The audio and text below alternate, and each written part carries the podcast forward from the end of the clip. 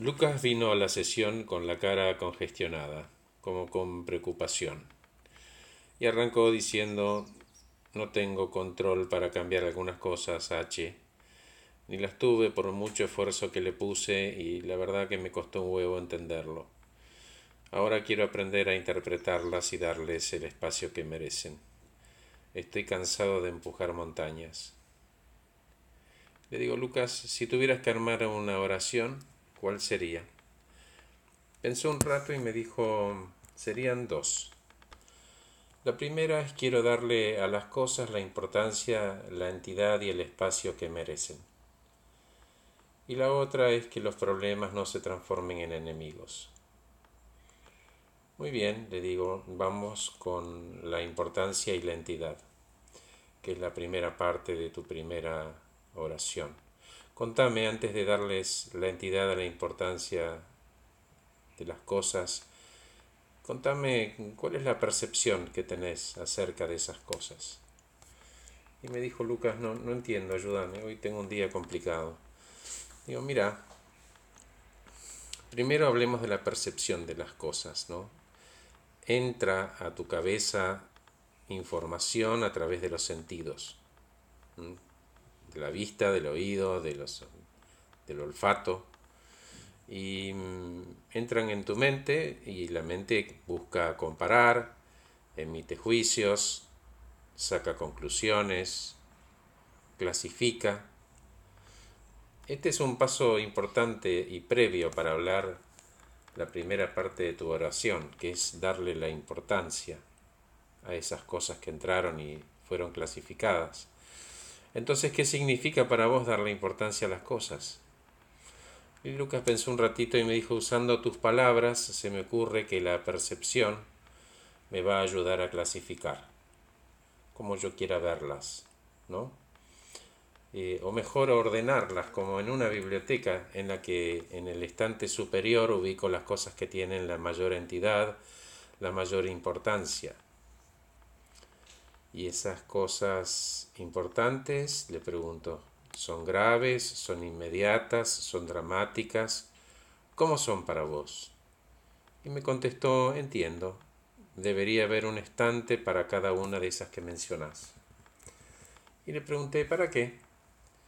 Y me contestó para otorgarles a las cosas la importancia que realmente tienen, pero no más porque a partir del trabajo con vos y entendiendo que las personas tenemos la capacidad de decidir, eh, podemos elegir cómo queremos sentirnos mal o bien frente a una situación y qué entidad le queremos dar.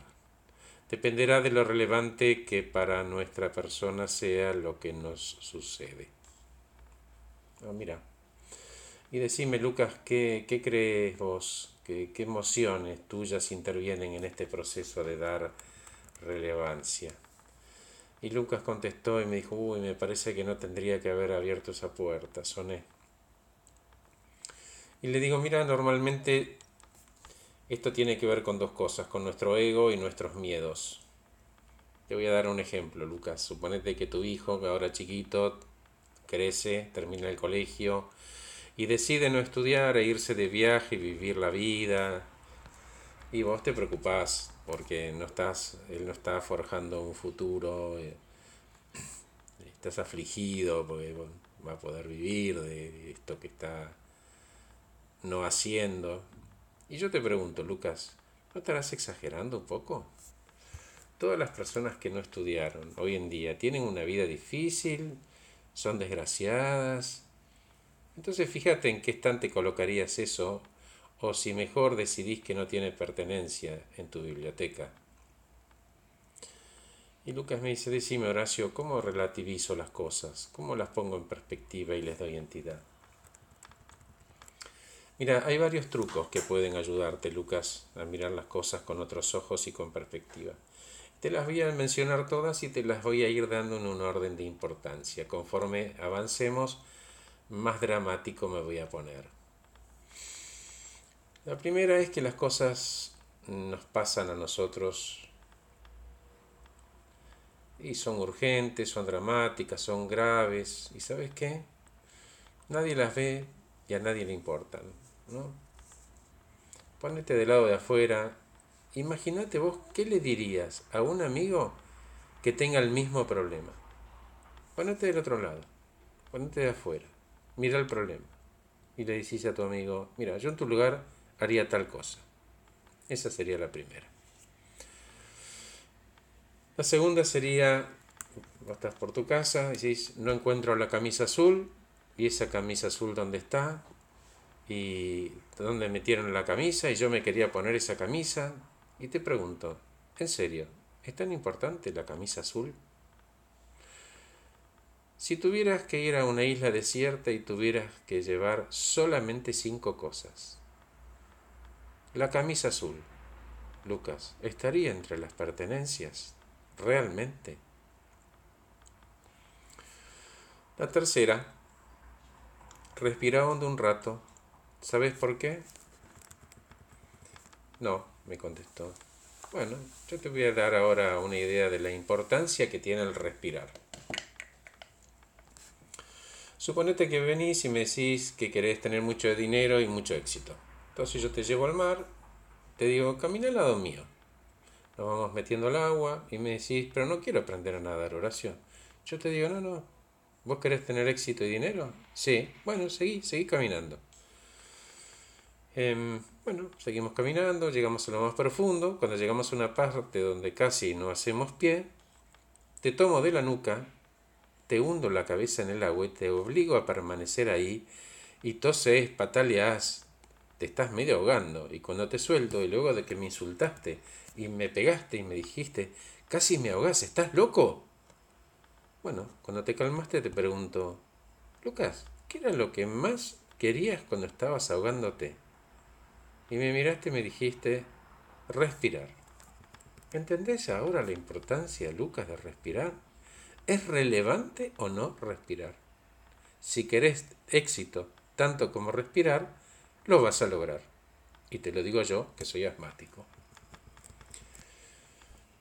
La cuatro es, alejate del problema, como si estuvieras viendo una película. Como espectador, ¿vos considerás que como espectador la reacción de ese personaje era la que le convenía? ¿Está proporcionada la respuesta a la magnitud del problema? ¿No se estará mal copando el chabón ese de la película? ¿No te da vergüenza, Lucas, semejante desproporción? Si te haces esas preguntas y pierdes sentido, no lo tenía. Nos vamos poniendo un poco más dramáticos, Lucas. Pensar en el problema. Listo, ¿lo tenés? Bien. Bueno, mañana te diagnostican una enfermedad terminal y te quedan 30 días. ¿Sigue siendo importante? Horacio, me parece que te estás yendo para la Tierra. No, no, no, esto se pone más divertido, no te preocupes. Vamos con la sexta. Y te pregunto, ¿qué es lo peor que te podría pasar frente a este problema? Suponete que tenés miedo que te echen. ¿Sabes la cantidad de personas que hoy agradecen que lo hayan echado y entienden que tienen recursos propios para hacer lo que quieran? Lucas, con salud nada es el fin del mundo. Tenés dos manos y una cabeza. Ok, voy entendiendo. Y me falta la última. ¿Cómo venimos con los estantes? Lucas, ¿seguís pensando en dramatizar todo? Bueno, y te va la última. Te quedan 24 horas de vida. ¿A qué le vas a dedicar tu día? Seguro que ese asunto ni aparece en tu lista. Ok, Horacio, voy entendiendo. Lucas, querido, Darle la entidad a las cosas tiene que ver con el sentido común. Alejate de esa biblioteca que te está comiendo la cabeza. Cambia tus pensamientos y cambia tu vida. Gracias por escuchar este podcast llamado Darle entidad e importancia a las cosas que las cosas merecen. Soy Horacio Velotti, acompaño personas eficientes, eficaces y felices. Gracias por escucharme, que estén muy, muy bien.